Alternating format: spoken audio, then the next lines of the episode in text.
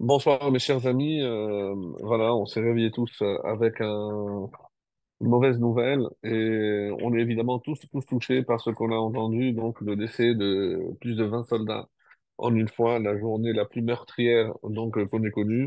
Et évidemment, on va dédier ce cours et les brachot que l'on fait toujours, les Ilou Nishmatam, pour l'élévation donc euh, de l'âme de ces tzadikim qui euh, donnent leur vie pour nous protéger et que Hachem euh, les accueille en son sein, donc euh, vraiment dans le Gan Eden. Ils sont morts al Kiddush Hachem pour protéger la terre d'Israël, le peuple d'Israël, et euh, vraiment que ces Neshamot puissent intercéder en faveur de tous leurs compagnons ici-bas pour qu'ils soient protégés et qu'ils mènent à terme cette, cette guerre. Une guerre, on va le voir un petit peu avec la paracha, est-ce qu'on peut comparer cette guerre à Amalek, puisqu'il sera question dans cette paracha, à la fin de la paracha, de la première attaque de Amalek, alors que c'est vrai que la paracha commence aussi par une guerre avec euh, et on va voir quelle différence il y a, puisque dans la première, avec le Pharaon, nous, on n'intervient pas, on ne fait vraiment pratiquement rien, alors que pour euh, la guerre contre Amalek, on va voir que euh, Hachem, et Moshe dit, c'est Yahushua qui va choisir des hommes. Donc, euh, sur quels critères il a choisi ces hommes? Et qu'est-ce qu'il faut donc pour que ces hommes puissent euh, vaincre euh, Amalek, en sachant que c'est une guerre, euh, pardon, c'est une guerre qui se poursuivra jusqu'à la venue du Mashiach, contrairement à celle de, de l'Égypte, qui, ma foi, une fois qu'on est sorti, euh, la preuve, la Torah n'en veut pas à, Pharaon. C'était comme ça que c'était prévu, et euh, on ne peut pas en vouloir encore aux, Égyptiens, alors que les termes utilisés pour Amalek sont extrêmement, extrêmement durs. Donc, euh, ça, c'est dans un premier temps, et c'est pour ça que je voudrais avant tout, comme on le fait d'habitude, essayer de comprendre le titre. Pourquoi? Parce que le titre est un petit peu étonnant. Vahi Beshalach Paro, lorsque Pharaon a envoyé. Alors, on sait très bien que c'est Hachem, par l'intermédiaire de Moshe et surtout les dix plaies, qui ont fait que euh, le Pharaon est laissé sortir. Mais euh, on ne peut pas dire que c'est euh, Pharaon qui les a renvoyés. Donc, qu'est-ce qui se cache derrière? Et il y a une très belle explication, à savoir que même le Pharaon a compris euh, lui qui était extrêmement matérialiste, qui était euh, un vrai idolâtre, et il a compris qu'il y avait une raison supérieure. Vaï Béchallah, vous avez raison. Il y a quelque chose qui dépasse notre matérialité, notre façon de voir le monde, et c'est vous les Juifs qui avez raison. Donc allez-y et poursuivez écrivez l'histoire de l'humanité. Donc, c'est lorsque les forces qui s'opposent à nous, se rendent compte de leur erreur, et c'est ça le début de la paracha, et c'est ça le titre, Béchalach Paro. C'est eux qui nous envoient. Dans un autre contexte, et c'est le Rabbi Lvavitch, dans une sira très longue et très belle qui explique qu'est-ce que ça veut dire. Euh, ben, évidemment c'est c'est de la chassidoute, mais nous avons tous en nous euh, un pharaon. Et euh, qu'est-ce que ça veut dire qu'on a tous un pharaon? C'est les, traits euh, les plus matérialistes qui existent en nous. Donc, n'oublions pas, et on va le voir euh, malheureusement, qu'il y a incompatibilité, même si on l'a déjà dit, mais on va y revenir encore une fois, parce que euh, j'aimerais dire deux mots, même si les années précédentes, on a touché à un petit mot concernant cet épisode de l'eau amère où Hachem demande à Moshe de prendre un un arbre, et de le jeter. Évidemment, on va déjà commencer à voir le lien. Pourquoi, qu'est-ce que c'est cet arbre? Il y a cinq, pas moins de cinq opinions pour définir de quel arbre il s'agissait. En tout cas, une chose est certaine, c'est qu'il fallait qu'il soit amer. C'est pour ça que certains vont dire qu'il s'agissait de, euh, zaïd, c'est-à-dire euh, d'une, d'un olivier, qui, on le sait, euh, les branches sont extrêmement amères. Alors, pour nous montrer que de la mer, plus de la mer, puisque cette eau était amère, donc peut sortir quelque chose de doux et c'est ce qui va se passer. Alors, on va voir avec Abrabanel, par exemple, qu'est-ce que c'est euh, le, le sens profond de cette épreuve. Donc, ils viennent de sortir euh, et il manque d'eau. Comment on peut imaginer que Hachem leur fait traverser une telle épreuve? On est en plein désert, nous sommes à Nissan, donc il fait extrêmement chaud. Comment laisser toute une population sans eau? Alors, qu'est-ce qui se cache derrière? Est-ce que c'était une sanction? Et c'est ce qu'on va voir évidemment avec euh, Abrabanel.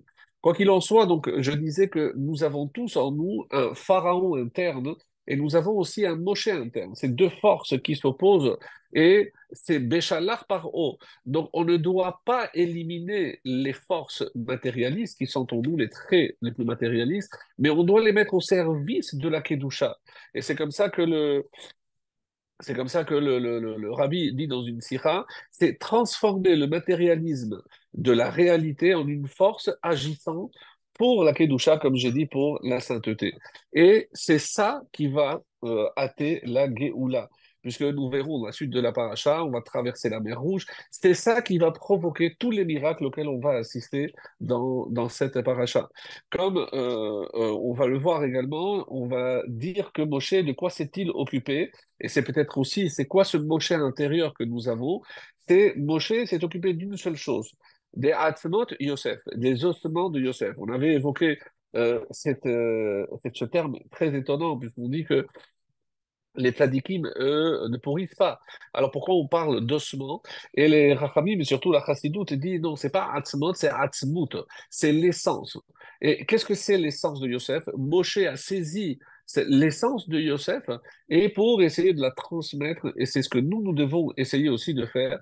Et qu'est-ce qu'il a fait Yosef? Finalement, l'essence de l'esprit de Yosef, c'est transformer le paysage, la réalité, des fois la plus sombre, en une demeure qui conviennent à la divinité. Comme il a fait dans le quand, quand il était dans le puits, quand il était jeté par ses frères. Donc, même la situation la plus sombre ne l'a pas fait sombrer, lui. Il a toujours trouvé les forces pour se hisser. Et c'est ce que, aujourd'hui, notre Moshe intérieur devrait euh, nous aider à faire. Même lorsqu'on croit qu'on traverse une période difficile, c'est au contraire trouver l'énergie, les forces pour au contraire nous hisser. Et euh, c'est comme ça qu'on va euh, permettre à la divinité, comme on va le voir d'ailleurs dans la fin du livre de Shemot, de quoi va-t-il traiter? De la construction de, du Mishkan. Et qu'est-ce que c'est la construction du, du Mishkan? C'est faire résider la divinité ici-bas sur terre. C'est évidemment le but.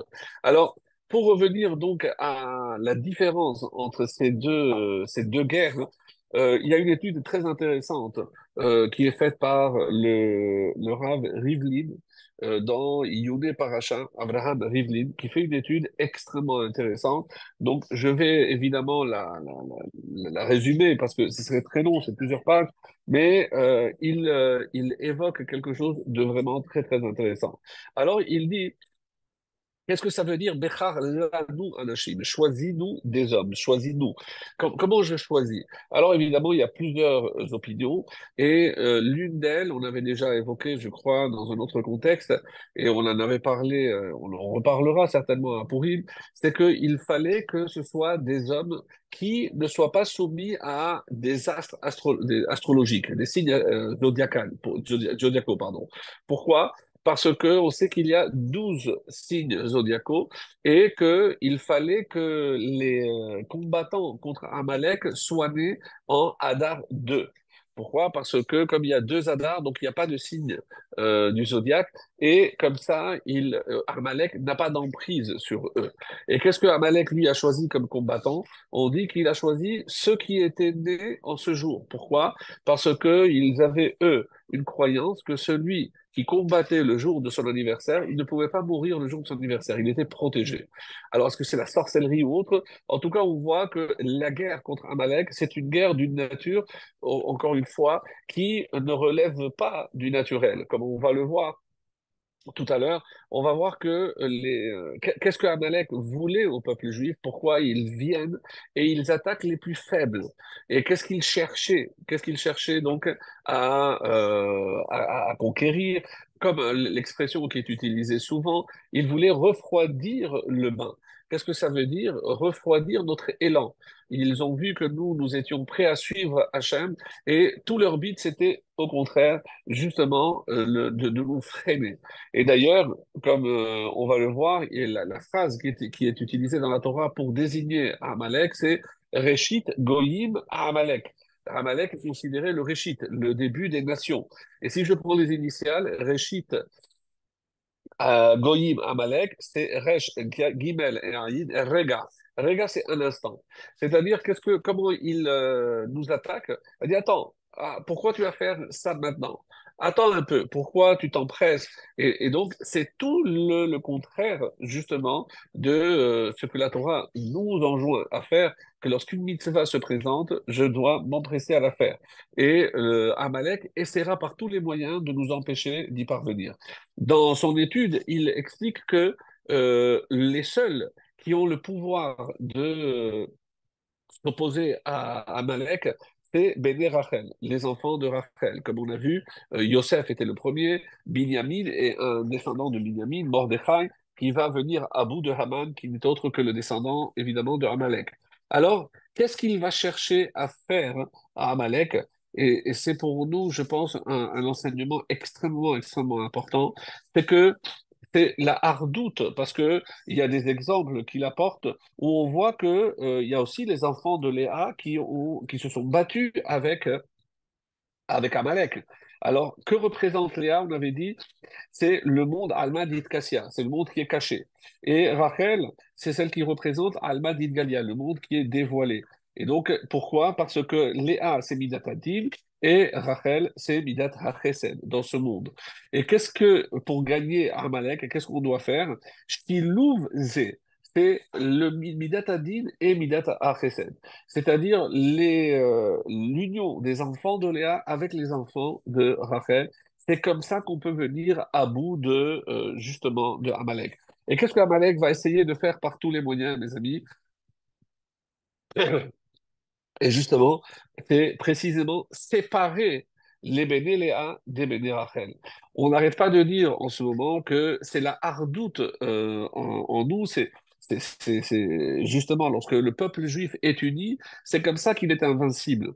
Et euh, c'est lorsque on a des, des failles à l'intérieur, c'est ça ce qui donne la force à nos ennemis, comme on l'a vu malheureusement par le passé et jusqu'à jusqu'à aujourd'hui.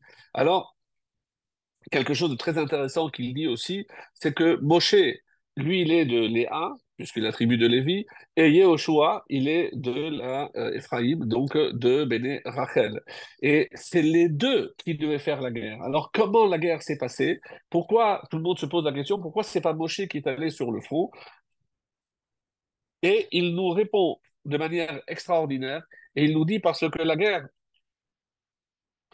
la guerre contre Amalek se passe sur deux plans. Moshe s'est battu en haut, dans le ciel, un peu comme Yaakov qui s'est battu avec l'ange. Donc c'est euh, le représentant euh, en haut de Amalek, ça c'est Moshe, et c'est représenté évidemment par la Emouna, par la prière. C'est pas qu'il faut aller en haut, euh, faire la guerre, mais tout ce qui est représenté par ce qui se trouve dans les mondes supérieurs et ce qui nous relie avec Hachem, c'est ça ce que Moshe représente. Et évidemment, en même temps, on peut dire aujourd'hui, c'est tous ces étudiants qui étudient la Torah, ben, eux incarnent Moshe. C'est-à-dire, eux, ils sont dans une sphère spirituelle. Et il faut aussi Yoshua, Yoshua qui est sur le front, et eh ben eux, évidemment, il faut aussi euh, faire, faire la guerre comme, euh, comme David l'a fait et comme Yoshua va, va le faire. Donc, il y a sur ces, euh, sur ces deux plans. Et quelque chose de très intéressant qui est dit par, cité ici, au nom du Rav Goren, quelque chose d'extraordinaire. On dit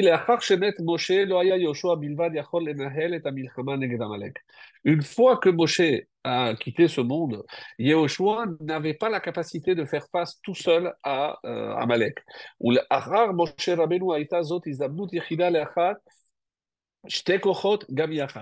Il s'est présenté une seule fois, une occasion où on aurait pu venir à bout de, de Amalek. Et c'était à quelle occasion? C'est Shemuel, le prophète, qui était mi Léa, de la tribu de Léa, et Shaoul, de Binyamin, qui était de la tribu de Rachel.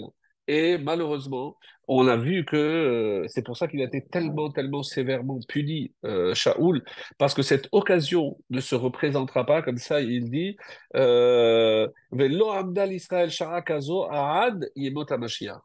Donc, jusqu'à la venue de Mashiach, on ne va pas connaître une situation où on avait la possibilité des enfants de Rachel, des enfants de Léa, de venir à bout de Amalek. Euh, Shaoul, malheureusement, a laissé passer cette occasion, et jusqu'à la venue de Mashiach, cette occasion ne se représentera pas. Donc, voilà ce que dit euh, ce- ce- cette étude. Et il dit également qu'il y a un mot qui revient toujours lorsqu'il s'agit de, de, de Amalek, c'est Mahar. Mahar, quand il, de la même façon qu'on a dit Rega, attends, donc laisse pour demain. Et d'ailleurs, Lama, pourquoi Moshe va dire donc on va se battre demain?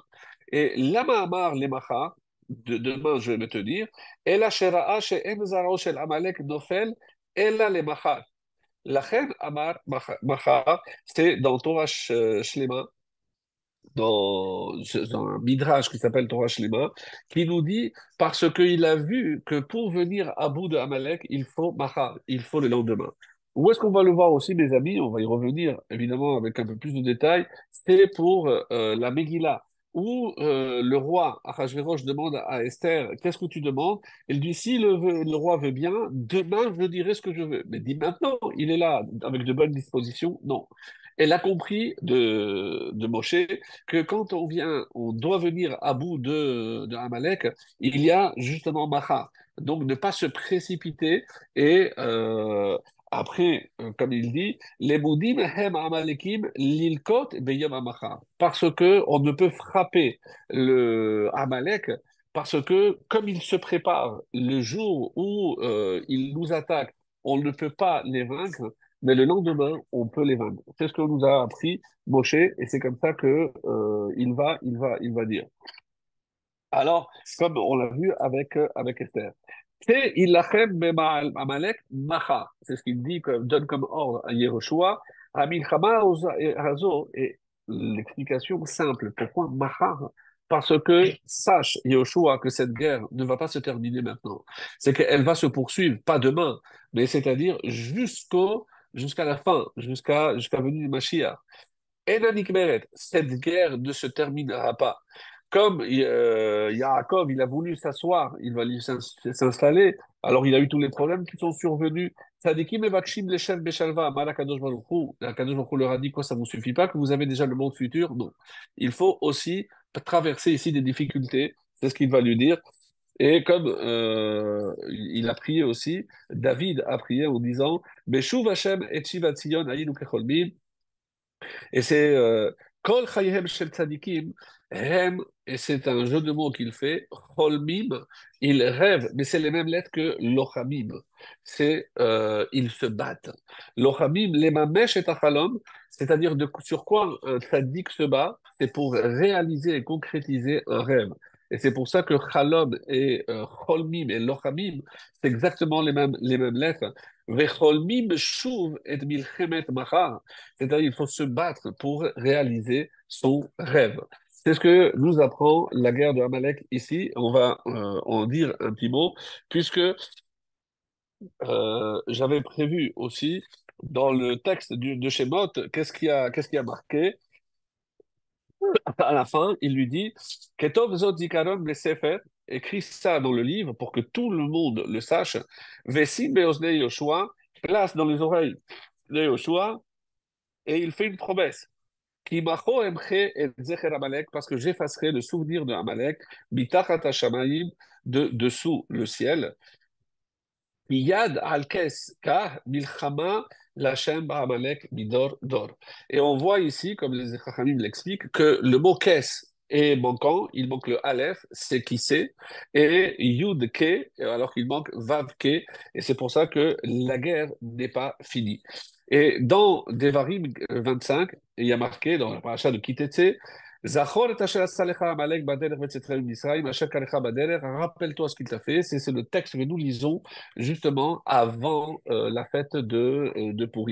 Alors, lorsqu'on va voir justement euh, les obligations qui nous concernent, concer- euh, la, la, guerre contre Amalek, on a ici trois euh, obligations. Trois obligations.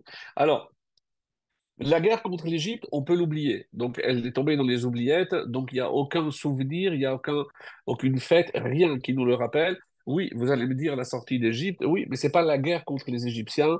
Euh, on se souvient des dix plaies, etc. Mais il n'est pas question de faire une fête euh, par rapport à la victoire militaire contre euh, les Égyptiens. Et surtout que nous n'avons pas eu à intervenir, c'est Hachem qui les a noyés, comme c'est rapporté dans cette paracha. Alors, et euh, par contre, lorsque euh, Amalek euh, vient, donc dans la paracha de Kitessé, on dit qu'il y a trois obligations. La première, c'est pour ceux qui ont l'habitude de faire tous les jours à la fin de la tfila, on lit les, ce qu'on appelle les Esser Zechirot, les dix souvenirs. Et on, on, par- par- par- parmi ces dix souvenirs, et il y a marqué Zachor Amalek, tu dois te rappeler ce que Amalek t'a fait. Donc ça, c'est tous les jours. Ensuite, euh, il y a la paracha de Zachor qui doit être lue alors tous les ans, comme l'explique le Khatam Sofer. Pourquoi? Parce que la mémoire d'un homme, ça peut aller jusqu'à 12 mois. C'est pour ça que le, deuil, c'est 12 mois. En tout cas, tous les 12 mois, je dois répéter la paracha de Zachor pour ne pas oublier. Et euh, troisième obligation concernant la guerre contre Amalek, évidemment, c'est la lecture de la Megillah pendant la fête de Purim. Donc, on voit qu'il y a ici donc trois mitzvot qui sont reliés à cela. Maintenant, si on essaye de comprendre, et quand on voit par exemple le Sefer HaMitzvot de Ramban, qu'est-ce qu'il dit? Tivanu, liskor masheasa, euh, velisno to bechol et on doit le haïr, donc on doit le détester. Ve nezares ha'am lisno oto ad. Donc on doit maintenir, et maintenir pardon, éveiller notre euh, haine de Amalek. Alors, évidemment, vous allez me dire, oui, mais depuis Sancheriv, nous savons que les peuples ont été mélangés et de toutes les façons, on ne sait pas aujourd'hui qui est Amalek.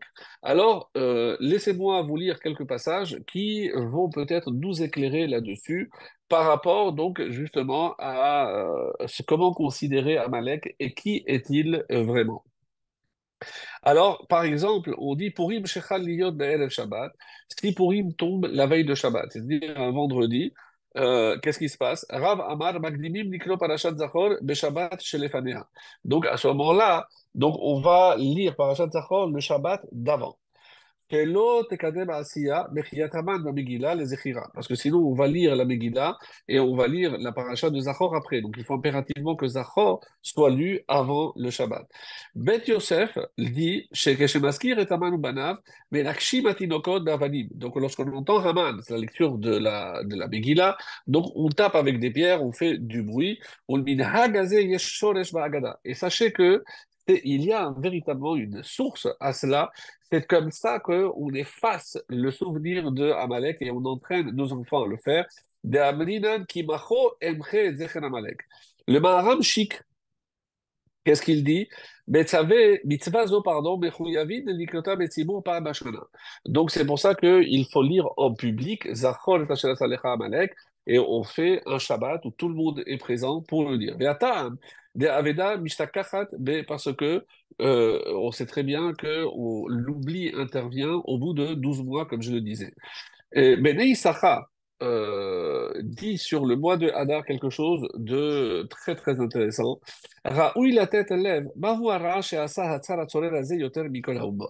Alors, essayons de comprendre maintenant pourquoi la Torah euh, encourage une haine, en sachant que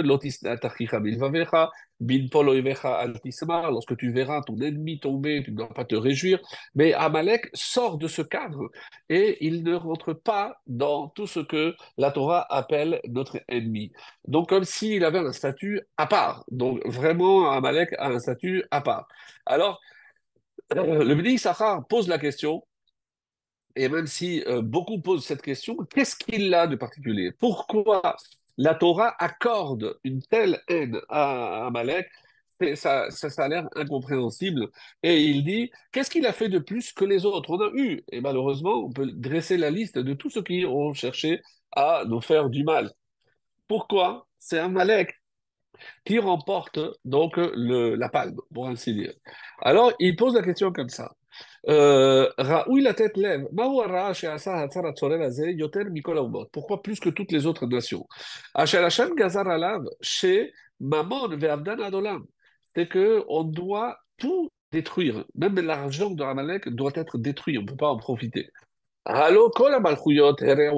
Même, on a vu plein de euh, royaumes qui nous ont fait du mal.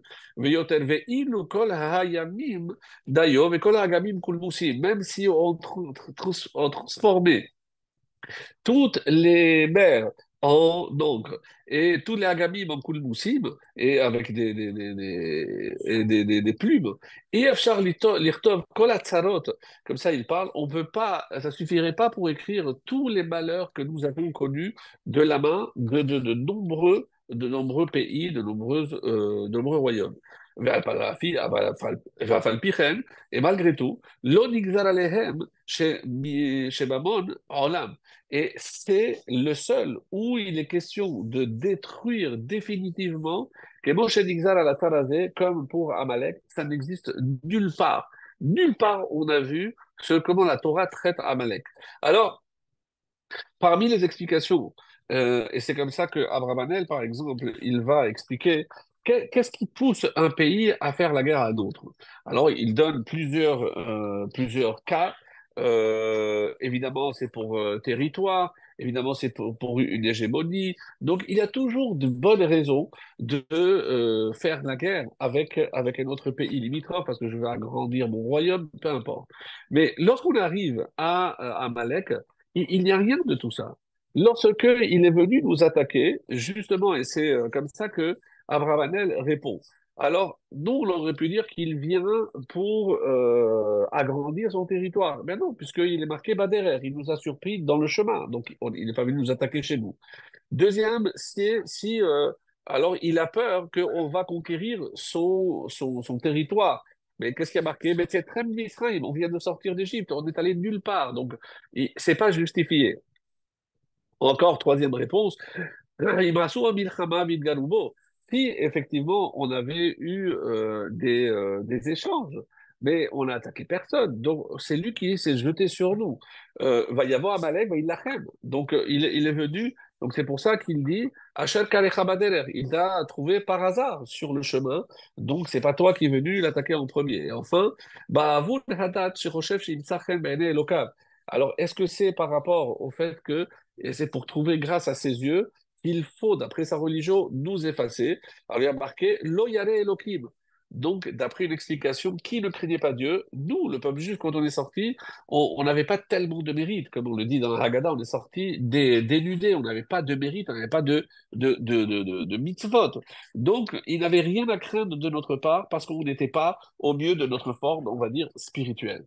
Donc, tout ceci pour nous dire, mes amis, que la nature de Amalek, elle ne s'en prend pas à ce que nous avons, mais elle s'en prend à ce que nous sommes. Et c'est ça toute la question qu'il faut évidemment euh, bien bien intégrer, que quand quelqu'un s'en prend pas à notre façon de voir le monde, pas à notre terre, parce que si c'était le cas, eh ben, on a déjà proposé. Si vous voulez, on va partager. Donc vous voulez aussi une terre, alors on va. Mais ils ne veulent pas. Ils ne veulent pas de juifs sur la terre d'Israël. Donc aujourd'hui, c'est facile à, définir où est Amalek. La vérité, c'est qu'il est partout. Puisque si on voit la haine qui s'est euh, déchaînée dans toute l'Europe contre les Juifs et même aux États-Unis, dans les universités, mais c'est, euh, on a vu le vrai visage de Esav. Et ça, évidemment, donc on a beau dire que c'est Ishmaël ici sur la terre d'Israël, mais regardez Esav, Rabbi Shimon Bar Yochai il a dit, Halacha à Esav sonné Yaakov. Et ça, c'est quelque chose euh, d'irrationnel. Donc, euh, ce n'est pas parce qu'on lui a pris quelque chose. Oui, on aurait pu remonter parce qu'on a pris le premier, le droit d'aînesse, etc. Mais on est très très loin de ça aujourd'hui, mes amis. C'est que notre simple existence, eh ben, ça dérange. Ça, euh, pardon, ça, c'est Amalek c'est comme ça que je comprends que la guerre contre Amalek n'est pas rationnelle. Et c'est pour ça que chaque fois que j'essaierai des moyens rationnels pour venir à bout de cette guerre, mais je me plante complètement. Donc euh, là, qu'est-ce que la Torah nous enjoint à faire? Si on est convaincu que c'est Amalek, et c'est ce que la Cour euh, suprême euh, internationale a vous dire, oui, mais vous, vous, prenez la destruction entière. Oui, bien sûr que oui, parce qu'ils mettent en danger notre existence. Et c'est notre droit de se défendre. Et si nous voulons identifier à Amalek, eh ben, la seule réponse, la seule façon d'en finir, c'est ce que la Torah nous enjoint de faire. Et est-ce que et peut-être comme ça, on va hâter euh, les temps messianiques. Eh bien, pourquoi pas? Pourquoi pas? Parce qu'on sait que euh, personne, personne ne nous aime. Et on l'a vu, donc cette guerre a en tout cas euh, montré le vrai visage de tous ceux qui euh, se disaient nos amis. Et, euh, et c'est peut-être pour une très très bonne raison. Parce que notre seul soutien est était et restera jusqu'à la fin à Kadosh Baruch. Donc on ne peut compter sur personne, sur nous-mêmes, mais surtout sur l'aide du ciel. Et c'est pour ça qu'on n'arrête pas de dire qu'Hachem protège nos soldats parce que il lutte pour le peuple juif, pour la survie du peuple juif. Et comme on a vu des miracles avec les Maccabim, ce sont nos Maccabim aujourd'hui. C'est, euh, c'est le peuple juif qui est en danger. Et ça, je pense qu'aujourd'hui, tout le monde, même les juifs de la diaspora, l'ont bien bien compris que cette guerre est la guerre de, du peuple, de toutes les nations contre le peuple juif. Euh, Est-ce que c'est Gog, Magog? Moi, je ne m'avancerai pas là-dessus, mais en tout cas, les enjeux sont clairs et je pense qu'on doit tous prendre conscience de cela. Alors, mais quelle est l'autre arme de Amalek On le sait, c'est la gématria de Safek, c'est-à-dire le doute. Est-ce que c'est justifié? Est-ce que, et on commence nous-mêmes ici en Israël à douter, est-ce que c'est justifié de euh, euh, provoquer tellement, de, de- de- de- d'engendrer tellement de souffrance dans la population gazaoui? Est-ce que euh, c'est justifié les, les attaques? Est-ce que c'est justifié? Ça, mes amis, c'est la meilleure preuve que c'est Amalek. Parce que, que il nous fait douter. Et euh, je pense qu'une des meilleures leçons qu'on peut donner à nos enfants, c'est euh, quand tu grandiras, ne te pose jamais la question est-ce que je, est-ce que je dois faire ceci, est-ce que je dois faire cela? Non. La vraie question qu'on doit se poser, c'est comment? Comment je dois faire ceci, comment je dois faire cela? La différence, c'est que comment je dois faire, je sais que je dois le faire, et maintenant je vais trouver les moyens de le faire. Mais si je me pose la question, Raïm, est-ce que je dois faire ceci? Eh bien, sache que ça, c'est Amalek qui rentre, et Amalek ne te laissera rien faire. Et c'est ça, l'arme de Amalek, qui instille justement ce doute.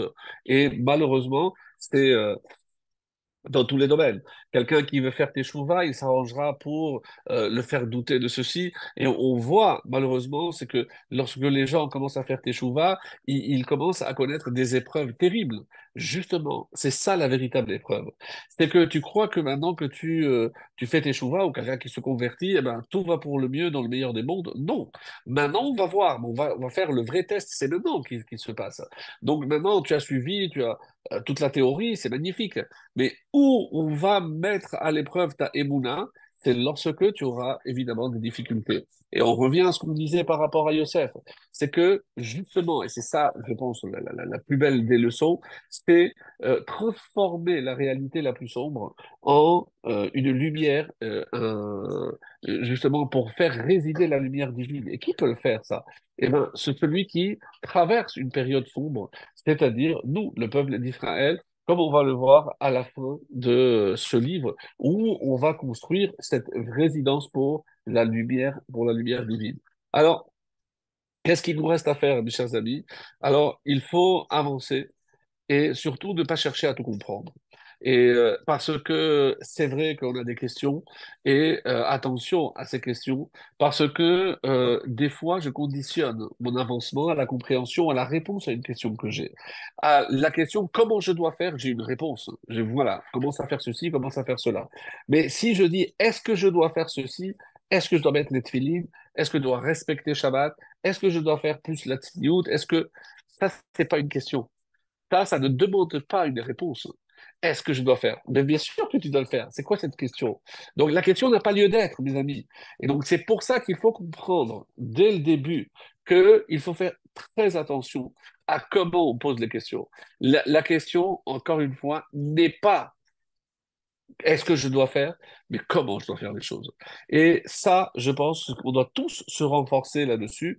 Je pense qu'on a, on a, on a, on a besoin de se renforcer parce que c'est ça qui nous permettra de venir à bout de tous ces doutes et de tous ces Amalek qui, de l'intérieur, on a parlé de, du paro intérieur, mais on a aussi un Amalek intérieur, n'oubliez pas. Il y a le Amalek extérieur que l'on peut voir, mais il y a aussi le Amalek intérieur. Et ça, on l'a tous, on a tous des doutes, on a tous des hésitations, et c'est pour ça comme on voit aujourd'hui, c'est se renforcer comme au début jusqu'à la fin.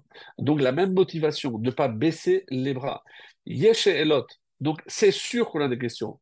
Aval, en, sefekot. Voilà la phrase qu'il faut retenir, mes chers amis, pour cette première partie.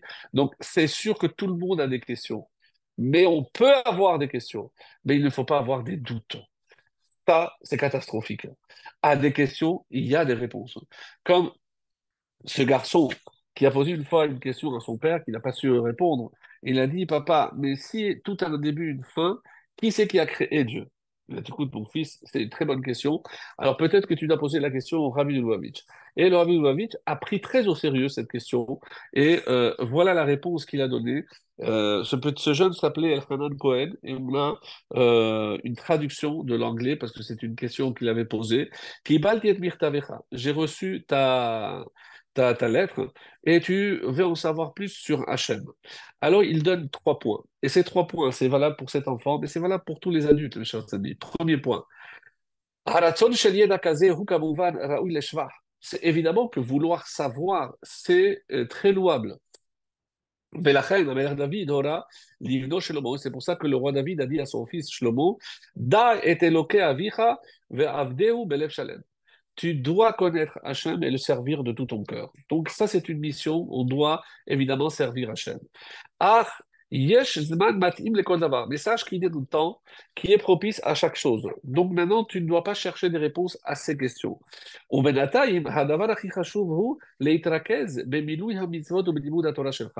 Ah, alors comment tu auras euh, un jour les réponses? Commence par faire, commence par étudier. Ou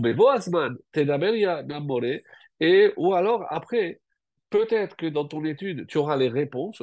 Sinon, lorsque tu te feras euh, rave, eh ben, si te reste des points euh, pas clairs, tu pourras à ce moment-là poser la question.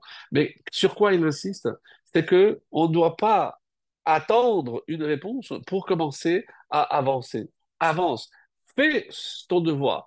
C'est ce qu'il dit.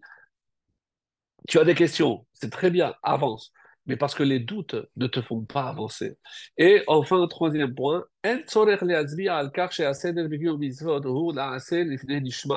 et attention, n'oublie pas que, et je vais revenir sur ça, que Naase Venishma, qu'est-ce que ça veut dire? Naase, c'est d'abord tu dois faire. Venishma, donc, il ne faut pas conditionner l'action par, la, la, compréhension. C'est pas parce que je comprends que je fais quelque chose. Parce qu'à ce moment-là, je ne le fais pas parce que Dieu me l'a ordonné, mais parce que pour moi, c'est quelque chose de logique. Et c'est pas ça. Si vous allez d'après mes lois, mais c'est quoi kotai C'est loi irrationnelle. Ce qu'attend, Hachem nous attend, c'est là, sur ce point-là, sur les choses irrationnelles. Et on va revenir maintenant à Mara avant de terminer sur euh. Alors, euh, qu'est-ce qui s'est passé à Amara, mes amis? Alors, euh, Abravanel nous dit, qu'est-ce que c'est juste après la, traversée de la mer Rouge Comment imaginer une telle épreuve alors qu'on vient d'atteindre les sommets incomparables? On a vu ce que même euh, le plus grand des prophètes, Yereskel, n'a pas vu, Yereskel Ben Bouzi. Donc, comment imaginer qu'ils vont manquer d'eau? Alors, à quoi c'est dû? Alors, Abravanel pose la question et il dit qu'ils ont eu trois jours sans eau. Et comment c'est possible? Ravenu Hananel essaye de répondre, on dit non, c'est pas trois jours sans eau. Ils ont eu de, pendant ces trois jours, et deux premiers jours, ils ont eu de l'eau, mais ils étaient angoissés parce qu'ils savaient qu'il n'y avait pas assez d'eau pour le troisième jour. Bon, ça, ça, peut, ça peut passer. Et le Kliakar dit non. Et il donne une réponse euh, très, très longue, mais que je, je, je résume parce qu'elle est très belle. Et encore une fois, euh, si, je rapporte ces enseignements, c'est parce que ça nous apporte à nous aussi quelque chose. On n'est pas en train de voir ce qui s'est passé avec nos ancêtres, mes amis, et je le dis souvent, et même si je le répète, c'est extrêmement important. je suis vraiment désolé, euh, j'ai du mal à parler, mais bon, on, va essayer d'a- d'avancer. Le Kliakar dit que ça fait partie de Mida, Keneged Mida. Pourquoi? Mesure pour mesure. Mais qu'est-ce qu'ils ont fait? Donc c'est une punition. Oui, Dieu les a privés d'eau. Mais pourquoi? Qu'est-ce qu'ils ont fait? Alors il dit comme ça. Je tiens à rappeler, qu'est-ce qui s'est passé sur le bord de la mer des Joncs? Et ils avaient peur. Donc, qu'est-ce qu'il a fait, Hachem? Il a demandé à la mer de rejeter tous les cadavres. Euh, et c'est pour ça, Vaïr, où ils ont vu, ils ont cru, Vayaminu Bachem, comme on le lit dans la, euh, la Shira. D'ailleurs, ce Shabbat, je rappelle que ça s'appelle aussi Shabbat Shira, à cause de ce, ce cantique extraordinaire qu'est la, la traversée de la mer Rouge. Il y a eu aussi, il y a aussi le miracle de la manne. Je rappelle qu'il était bon de lire aujourd'hui, donc le troisième jour de la semaine, le mardi, c'était bien de lire pour la Parnassa. Bon, ça fait partie des, des ségoulottes. Quoi qu'il en soit, ici, euh, qu'est-ce qui fait dire à, aux Kliyakar qu'ils ont mal fait? Parce que le terme qui est utilisé, va yassa Moshe, il les a fait euh, voyager. Que c'est yassa C'est comme s'il a dû les tirer en avant. Il ne voulait pas bouger. Imaginez qu'il euh, voyait chaque fois qu'il y avait un carrosse, qui, un cheval, il voyait des pierres précieuses. Donc, euh, c'était sans fin. Parce que chaque fois, il y avait de nouveaux chars, de nouveaux, euh, euh, de nouveaux chevaux, et il se jetait pour récupérer tous ces pierres précieuses. Alors, vous allez me dire, mais qu'est-ce que dans le désert, on a besoin d'une telle fortune? Ils sont déjà sortis avec une fortune colossale. On, parle de 90 ânes chacun pour porter les, richesses. Alors, bon, est-ce que c'est vraiment au, sens littéral? Est-ce que euh, Hamor, on avait déjà vu que c'est Homer, que c'est la matérialité? Et euh, pourquoi 90 Bon, ça c'est un autre thème. En tout cas, ici, on voit que Moshe a dû les forcer. Comment tu peux imaginer une chose pareille?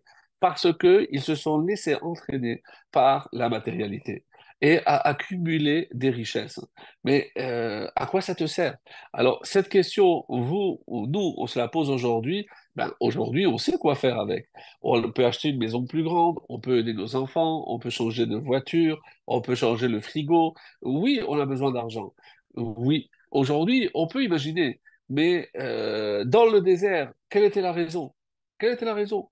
Surtout qu'il devait s'empresser, parce que comme Moshe leur avait annoncé, il s'apprêtait à recevoir la Torah. Mais vous n'êtes pas pressé de recevoir la Torah en sachant que le monde ne tient que par la Torah et que si c'était la bonté divine pendant 26 générations, le monde n'aurait pas existé et on vous attend que vous terminiez de ramasser vos pierres précieuses. Alors, je vous prive d'eau. Et la Torah, on sait que la Torah, c'est aussi de l'eau. Donc, vous, vous vous êtes occupé des pierres précieuses, vous avez abandonné ma Torah, alors la Torah qui est comparée à l'eau, eh ben, eh ben, vous aussi, vous allez euh, manquer, d'eau maintenant parce que vous ne voulez pas la Torah. Et ça, Kacher, et chaque fois qu'il y a un, un, certain laxisme dans l'étude de la Torah, dans la pratique des mitzvot, on voit que ça entraîne inéluctablement un malheur pour Israël. Donc maintenant, on essaye de comprendre c'est quoi la réparation Qu'est-ce que euh, Hachem a demandé à Moshe de faire? Alors maintenant qu'on se trouve devant un, une source, mais qui euh, dans l'eau est amère, qu'est-ce qu'il lui dit de prendre De prendre arrête, de prendre un arbre? Alors dans le Midrash Rabbah, oui, il y a juste quelque chose de, très beau qui, euh, est dit euh, par nos. Euh, Qu'est-ce que vous remarquez? Que euh, pourquoi la Torah euh, est, comparée à quelque chose d'amer? Parce qu'au début, c'est difficile. Quelqu'un qui n'a jamais étudié la Gemara, il ne comprend pas le fonctionnement, il ne comprend pas les mots, il ne comprend pas comment faire le lien, comment on passe d'un thème à l'autre, quelle est le, la ligne conductrice, etc. Donc, on est perdu. Oui, mais c'est ça. Donc, à la première difficulté, on peut laisser tomber, on peut laisser baisser les bras. Mais je vous assure qu'une fois que vous rentrez dedans, vous êtes tellement pris par euh, ces eaux euh, tumultueuses qu'elles vous emportent et elles peuvent vous emporter très très loin.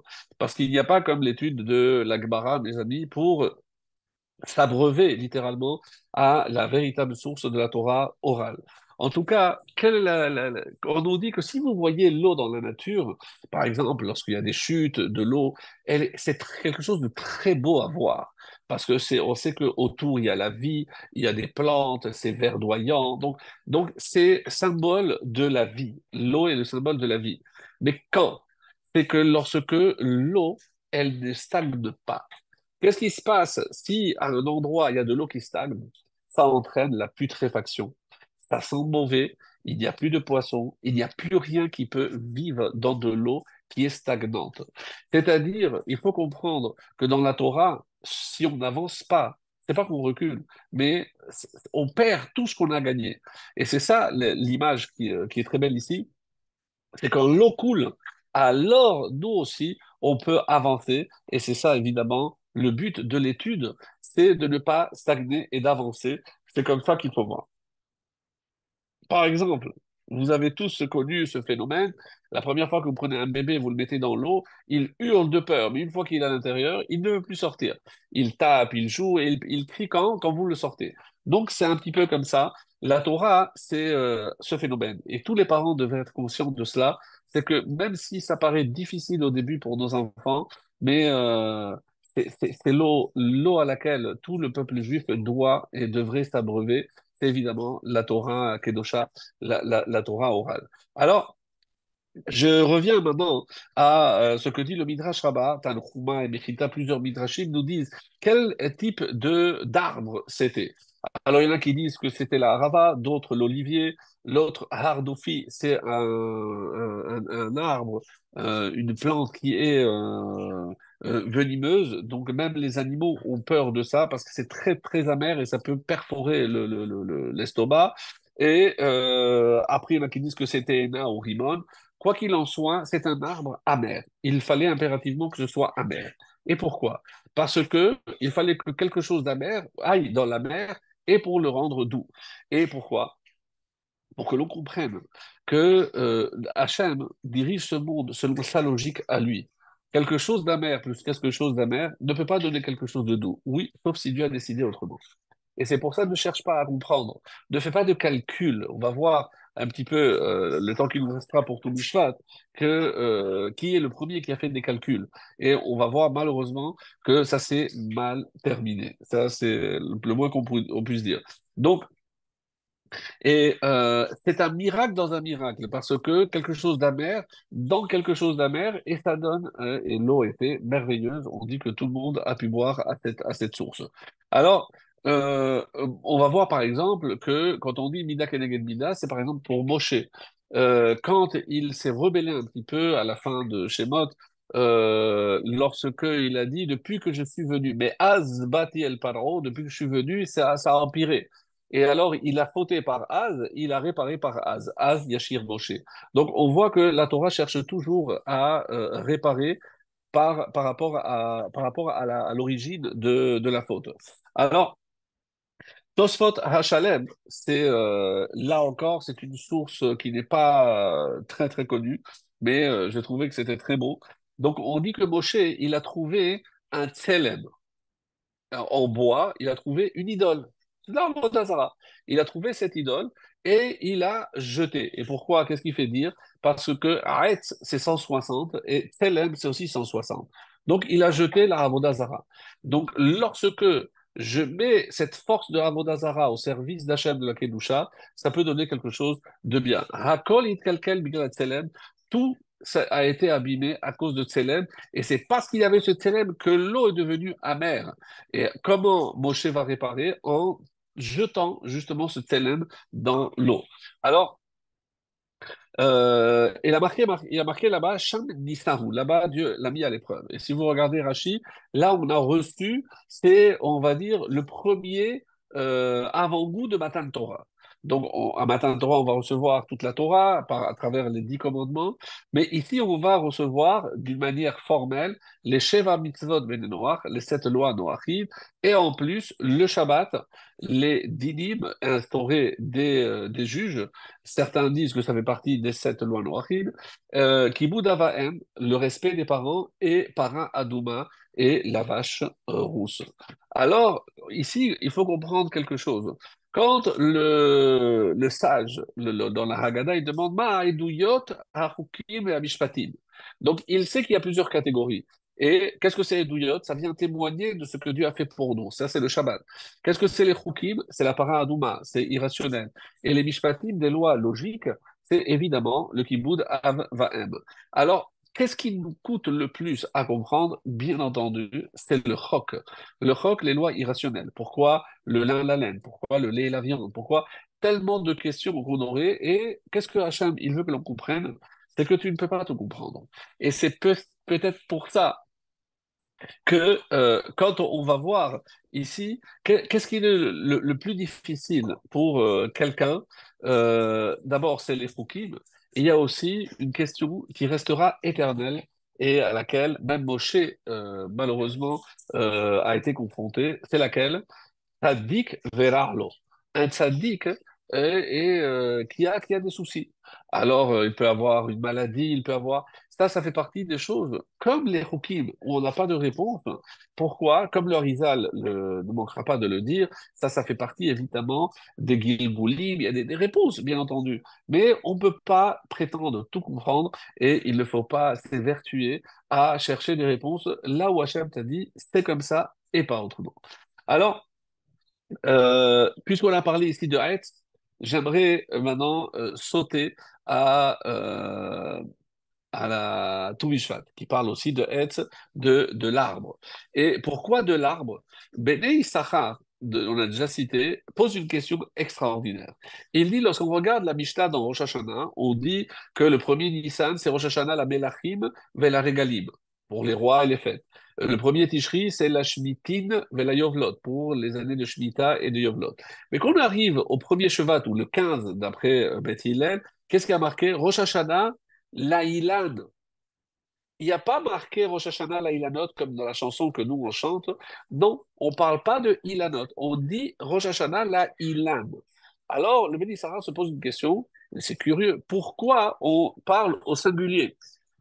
On sait qu'il y a c'est le Rosh Hashanah pour tous les arbres, pas, pas d'un seul arbre. Alors oui, c'est c'est le genre, euh, on peut dire plusieurs réponses, on va dire simple, mais on va voir qu'il y a euh, une question, euh, une réponse beaucoup plus profonde. Et c'est comme ça qu'il dit le Béni euh, c'est comme ça que j'ai reçu de mes maîtres qu'à tout Bishvat, de quoi de quoi je dois, sur quoi euh, je dois prier essentiellement, on dit pour un arbre, lequel Le hétrog.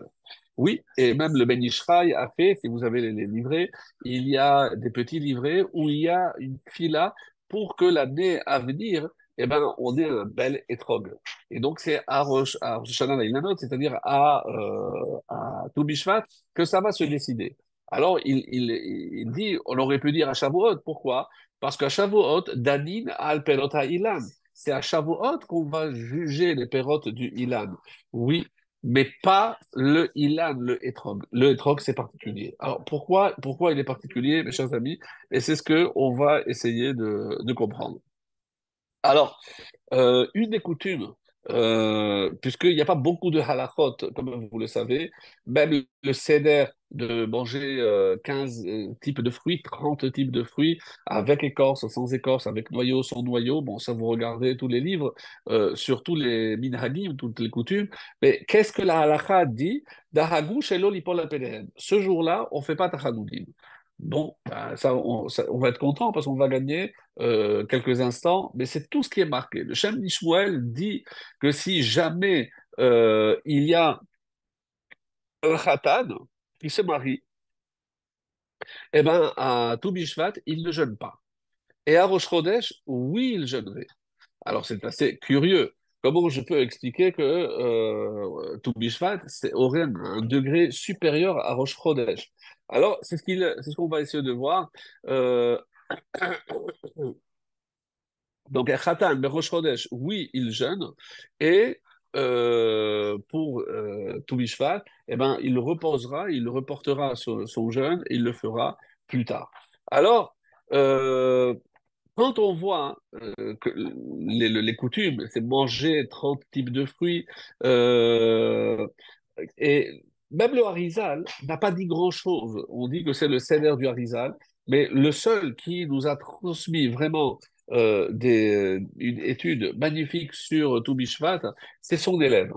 Son élève, c'est-à-dire Rabbi Haïm Vital. Tout ce qu'on a aujourd'hui sur le Seder et tout ce que euh, le Harizal faisait, on le sait grâce à ce que nous a laissé comme écrit Rabbi Haïm Vital. Et lui dit, Mori, mon maître, il mangeait des fruits, 30 types de fruits. Alors, il mangeait évidemment pas une pomme entière, une banane entière, non, juste pour goûter, parce qu'il s'efforçait toujours de goûter au moins 30, 30 euh, sortes différentes. Alors, qu'est-ce qu'on fait en mangeant? Qu'est-ce que ça apporte? Pourquoi la seule coutume qu'on va garder aujourd'hui à tout c'est de manger des fruits. Alors, on dit que c'est Yafé Bécharata. Pourquoi? Parce que c'est bien de faire les choses en leur moment. Et puisque c'est à ce moment-là, rappelez-vous les cours des années précédentes, parce que c'est la montée de la sève, et c'est ça, là que va se décider la qualité des fruits, etc. Donc, c'est pour ça que important de, euh, de manger des fruits. Rabbi Tzadok à Cohen, donc le prix Tzadik, Rabbi Chaim Vital et le Sefer Ayetira viennent nous révéler quelque chose de phénoménal. Alors, je ne l'ai jamais abordé, on va pas le faire en détail parce que d'abord, il faudrait étudier le Sefer Ayetira euh, ça ne se lit pas comme ça parce que euh, ne comprend pas. Mais qu'est-ce qu'il ressort de ces trois sources différentes? Une chose, c'est que le mois de Shevat, vous savez qu'il y a une lettre correspondante à chaque mois. Le mois de Shevat, c'est le Tzadik. Pourquoi? Parce que Tzadik Ochel les sauvages d'Acho. Le Tzadik, c'est celui qui mange pour rassasier son âme. Donc c'est le Tzadik se voit à la façon de manger. Et qu'est-ce qu'il rajoute? C'est que le fait de manger des fruits à Toubishvat vient réparer la faute de Adam Harishon. Voilà le scoop de ce soir. À travers la consommation de ces fruits, on répare la faute de Adam Harishon. Vous allez me dire, mais, mais comment c'est possible? Alors, il y a, euh, et pour cela, il faut remonter un petit peu, si vous me permettez, le troisième jour de la création. Qu'est-ce que Hachem a demandé à la terre? Alors, euh, je vous le lis. Euh, donc, troisième jour, voilà. Euh,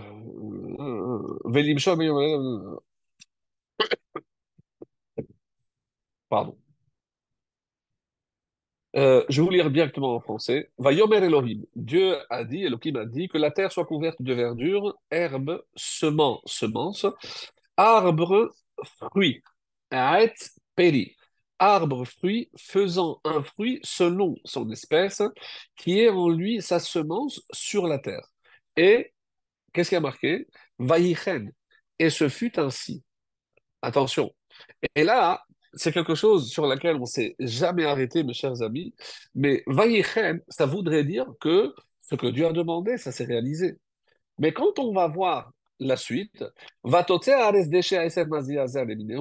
donc la terre a produit effectivement de la verdure, de l'herbe, semence, semence, selon son espèce, et un arbre faisant un fruit. Donc, c'est pas l'arbre fruit.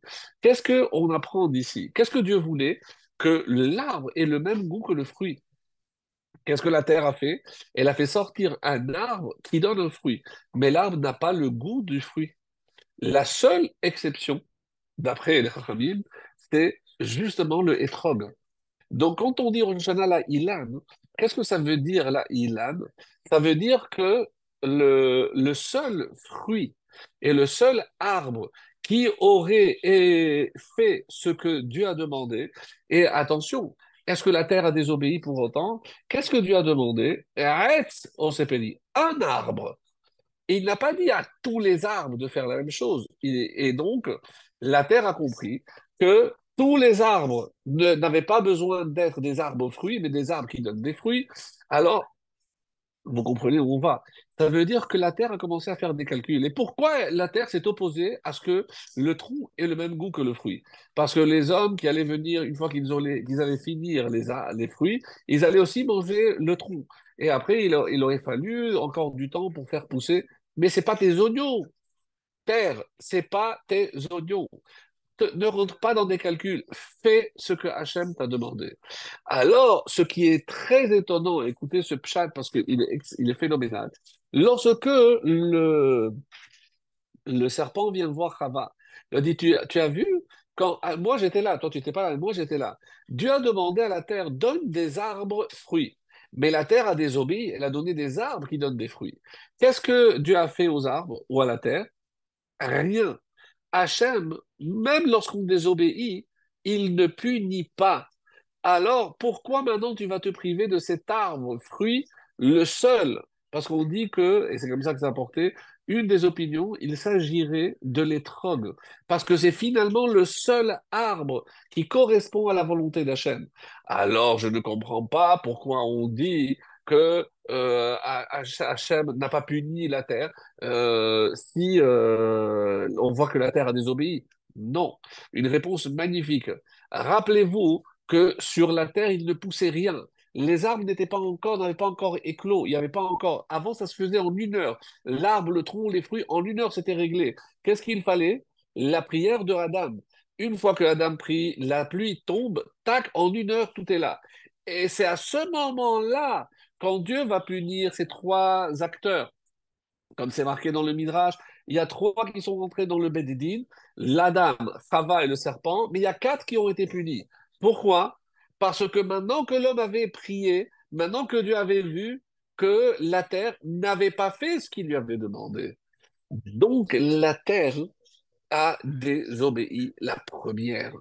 Et ça a donné aussi à Adam un argument de poids. Il lui a dit Hachem, pourquoi tu vas me punir? On dit que c'est pour ça que la terre l'a fait. La terre a fait pour que Hachem puisse pardonner à l'homme. Donc, c'est ce qu'on appelle une Avera Lishma. Exceptionnel, mes amis. Donc, une Avera Lishma, la terre savait qu'elle désobéissait. Mais pourquoi elle l'a fait quand même, malgré tout? Parce que sinon, imaginez, l'homme n'aurait pas eu de possibilité de réparer. Donc, c'est grâce à la terre. Et c'est pour ça qu'il y a une phrase très belle. Alors, si je la, je ne sais pas si je vais la, la trouver. Euh, Oui, le roi Salomon dit Ben Chacham Yismach Av. Un fils intelligent, il réjouit son père. Ben Kessil, Tugat Imo. Mais un fils idiot, bête, Tugat Imo, c'est la honte de sa mère. Alors, une très belle explication qui dit Mais de quoi on parle ici? On dit Ben Chacham, quelqu'un et vous avez remarqué que souvent on utilise le mot chacham et pas tzaddik. Pourquoi? Dans la Haggadah, par exemple, euh, il y a le rachat. Ben, le rachat, c'est le tzaddik. C'est pas le chacham. Parce que dans la vie, il ne faut pas forcément avoir raison. Le tzaddik, c'est celui qui a raison. Non. Dans, je ne sais pas si euh, vous avez suivi, mais il y a des années de cela, euh, il y avait énormément d'accidents sur les routes israéliennes. malheureusement, je pense que ça n'a pas trop trop changé. Mais il y avait une phrase extraordinaire qui dit Al tzodek N'aie pas raison, mais sois intelligent. C'est-à-dire, c'est vrai que tu as raison, c'est toi qui as la priorité, etc. Mais alors quoi, tu vas, parce que tu as raison, tu vas rentrer dans l'autre? Non, sois chacham, évite, roet anolad. Donc, essaye de voir les conséquences de ce que tu vas faire.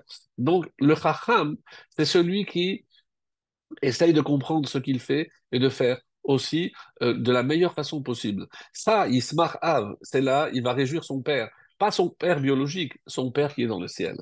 Et comme ça, on explique Ben Kessil, mais un, enfant stupide, bête, celui qui ne veut pas étudier, qui n'a pas compris l'importance de la Torah, de l'eau, Tugat Imo, c'est la honte de la mère. Mais c'est qui la mère de Adam? C'est Adama. Mais pourquoi c'est la honte pour la mère? Parce que tout ce que la terre a fait, c'est pour te permettre à toi de réparer tes erreurs. Et qu'est-ce que tu fais? Tu t'éloignes de la Torah. Au contraire, alors tout ce que j'ai fait, moi, la terre, malheureusement n'a servi à rien. Et ça, c'est inconcevable. C'est pour ça que le roi Salomon ici nous révèle quelque chose de, vraiment très beau. Alors, si on continue, euh, comme ça, on a dit qu'il y a trois qui sont rentrés dans le jugement, quatre qui ont été punis, parce qu'une fois que l'homme a fauté, à ce moment-là où il a prié plutôt, donc Dieu a vu que la terre avait désobéi, c'est pour ça, Arura Hadaba, qu'à ce moment-là, Dieu a euh, maudit, euh, maudit la terre. Alors, le Maharam Shif et le Mahal Tosfot, Hachalem, dit aussi que euh, c'est l'explication que je viens vous donner, c'est de, ces deux grands maîtres qui disent à peu près la même chose. C'est que on n'a pas vu encore les arbres, donc Dieu ne pouvait pas punir ni maudire ni rien du tout, parce que pour l'instant rien n'avait poussé, c'était encore sous la terre. On attendait la prière de Adam, comme je viens de le dire. Et Kliakar dit, Adam De notre côté, si la terre n'avait pas changé l'ordre que Dieu lui avait donné, l'homme n'aurait pas, n'aurait jamais fauté. Parce que qu'est-ce qui a permis à l'homme de faire ses calculs? C'est la terre. Parce que la terre a commencé à faire ses calculs. Et qu'est-ce que dit l'Orahim Kadosh Que le seul fruit qui finalement correspond à ce que Dieu voulait depuis la création, c'est le hétrog. Et c'est pour ça qu'on dit que c'est bon qu'une femme enceinte mange le hétrog à Toumijvat. Pourquoi? Parce que mais par quoi passe la réparation de la femme qui doit accoucher Par la douleur? Ça, c'est suite à la faute. Mais maintenant, si je dis qu'à Bishvat, c'est la réparation de la faute, donc c'est aussi la faute de Chava. Et donc, à ce moment-là, lorsqu'elle va goûter le étrog, qui est le fruit parfait, eh ben, c'est pour ne pas avoir à souffrir lors de, de l'accouchement. Et euh, comme c'est marqué, et ça, je ne sais pas si vous avez fait attention à cela, parce que quand je l'ai découvert en, préparant tout à l'heure, euh, je, me suis dit, mais comment on n'a pas, pensé? Quand Dieu dit à Adam de manger, qu'est-ce qu'il lui dit de manger? Je, je vous lis. Mikol hagan. De tout arbre. Mais il n'a pas dit des fruits. Il a dit l'arbre. Parce que jusqu'à ce moment-là, Hachem était convaincu que l'arbre était comestible. Et quand Chava va, va fauter, après, euh, qu'est-ce qu'on va voir? Euh, il n'y a jamais de fruits. C'est toujours l'arbre dont il est question ici. Et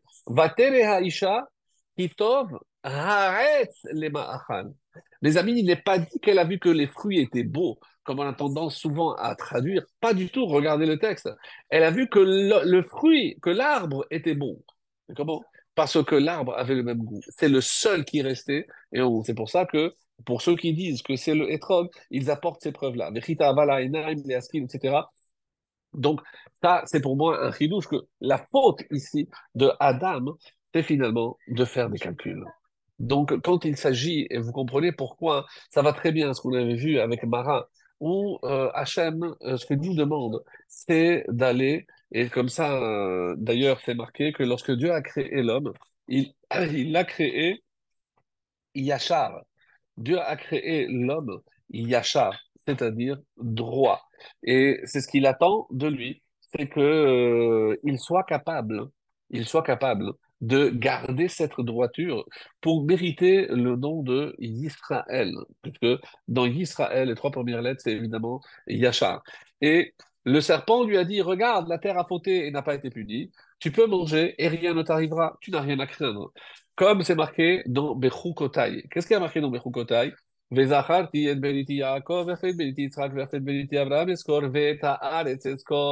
Je me souviendrai de l'alliance de Yaakov, de l'alliance d'Israël et même de l'alliance d'Abraham.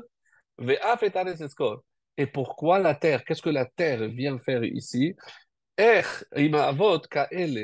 Comment on peut expliquer qu'avec Abraham, Isaac et Yaakov, comme patriarches, avec des, des, des, des gens d'une stature mais, mais, mais, mais, surhumaine, colossale, comment l'homme, les descendants peuvent fauter?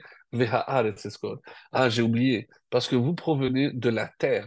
Et, comme dit le Ruiskouni, que Adam, Yesodom et Afar, l'homme vient de Afar, comme on dit, mais Afar, euh, comme tu es venu de Afar vers Afar Tachouv. Et tu es venu de la poussière et tu retournes à, Afar, à la poussière. Donc, ça, c'est euh, en quelque sorte la terre de laquelle donc, on a été, euh, on a été créé. Adam, Sheba, Afar, Lo Pardon. Un homme qui vient de la terre ne peut pas éviter de fauter, parce que si la terre a désobéi et que lui est fait à partir de cette terre, eh ben, il est évident que lui aussi est appelé à fauter parce qu'il a été créé avec un matériau, la terre, qui elle aussi a fauté. Alors, comme on dit aussi. Il n'existe pas un tzaddik sur terre qui fasse que le bien et qui ne pêche jamais, dit le prophète. Donc, et pourquoi Pourquoi c'est inéluctable Pourquoi on doit fauter Pourquoi on ne peut pas euh, être parfait D'abord, on ne cherche pas la, perfection, cela va de soi. Mais ici, comme le, le il dit que le avon shel ha'ilanot yochelu et ha'etzim lotikansi lecheshbonot shamayim. Donc c'est ce qu'on a envie de dire et c'est ça ce qu'on doit apprendre de ces arbres. Tu ne peux pas rentrer dans des calculs. Donc si Hachem il a dit de faire ça, tu dois faire comme ceci. Non, la preuve, on a dit, c'est euh, on ne demande pas que tu comprennes pour faire, et ça c'est évidemment assez Venishma. N'oublie pas que la grandeur du peuple juif, ce qui fait que nous sommes ce que nous sommes, c'est parce que, on fait même, même sans comprendre. Et qu'est-ce que le Nachash a dit à Chava? Parce que je dis, regarde, Hachem bara et Adam yachar, en lecha, c'est le serpent qui lui dit. Je dis, mais quel mérite tu as? Parce que tu n'as pas du Yetzirara. Mange le fruit, et quand tu, euh, tu pourras surmonter ton Yetzirara, alors là, oui, tu mérites une récompense. Mais laquelle récompense tu peux avoir en sachant que tu n'as pas de Yetzirara C'est ça le Naase Venishma. Et on va voir aussi où euh, l'autre faute catastrophique pour le peuple juif, c'est Chet Hagel. Justement, après, euh, dans quelques parachiotes, qu'est-ce qui va se passer? Ils ont commencé à calculer. Non, Moshe nous a dit de venir. Très bien, mais même si Moshe n'est pas là, il y a son frère Aaron. Qu'est-ce que c'est ces calculs? Il nous a dit il manque 6 heures, etc. Dès qu'on rentre dans des calculs, mes chers amis, c'est la catastrophe. Donc, ce que Hachem demande, c'est d'être tabim, d'être yachar, ne pas chercher à savoir, ne pas chercher à calculer si Dieu a fait ça, c'est parce que ceci, parce que cela.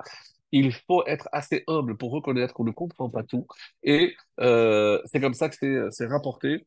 Et on comprend maintenant pourquoi, quand à cause de la faute, et eh ben, malheureusement, donc il y a la mort. La mort, c'est l'impureté, et l'impureté de la mort, elle est justement euh, nettoyée par les cendres de la vache rousse, la para adouma. Parce que tu ne comprends pas comment euh, les mêmes cendres peuvent rendre impur quelqu'un qui est pur et euh, purifier quelqu'un qui était impur. C'est pas logique. Oui, mais c'est ça la réparation. La réparation, c'est de d'accepter que tu ne peux pas tout comprendre. Et ça, malheureusement, on a du mal aujourd'hui à le faire et on comprend maintenant pourquoi Hachem lui dit Zrok Aetz, jette cet arbre-là, parce que c'est le tikkun. Euh, c'est le tikkun, et c'est comme ça que nous, on, maintenant, aujourd'hui, on va manger des pérotes. Ça veut dire, normalement, si c'est pour réparer, quand il s'agit de réparer, normalement, on jeûne, puisque s'il y a quelque chose de mal qui s'est passé, on devrait jeûner. Non. Betakenim mar bemar. L'okrim, Zahav ou Metaken Zahav? Qu'est-ce qu'Hachem, comment il a réparé la faute du Vaudor Maintenant, vous allez prendre d'autres or et vous allez construire justement le tabernacle. Donc, euh, que l'or vienne réparer ce que l'or a malheureusement abîmé. Et c'est ça, mes amis, ce qu'on peut dire. Pourquoi Hachem, finalement, n'a pas donné clairement de quel arbre s'agit-il? Eh bien, parce que c'est comme si l'arbre nous disait, vous mourrez d'envie de savoir qui je suis. Mais vous connaissant, vous ne m'auriez pas laissé tranquille. Chaque fois, vous auriez dit, ah, mais c'est à cause de lui, à cause de lui. Donc Hachem n'a pas voulu faire honte à cet arbre.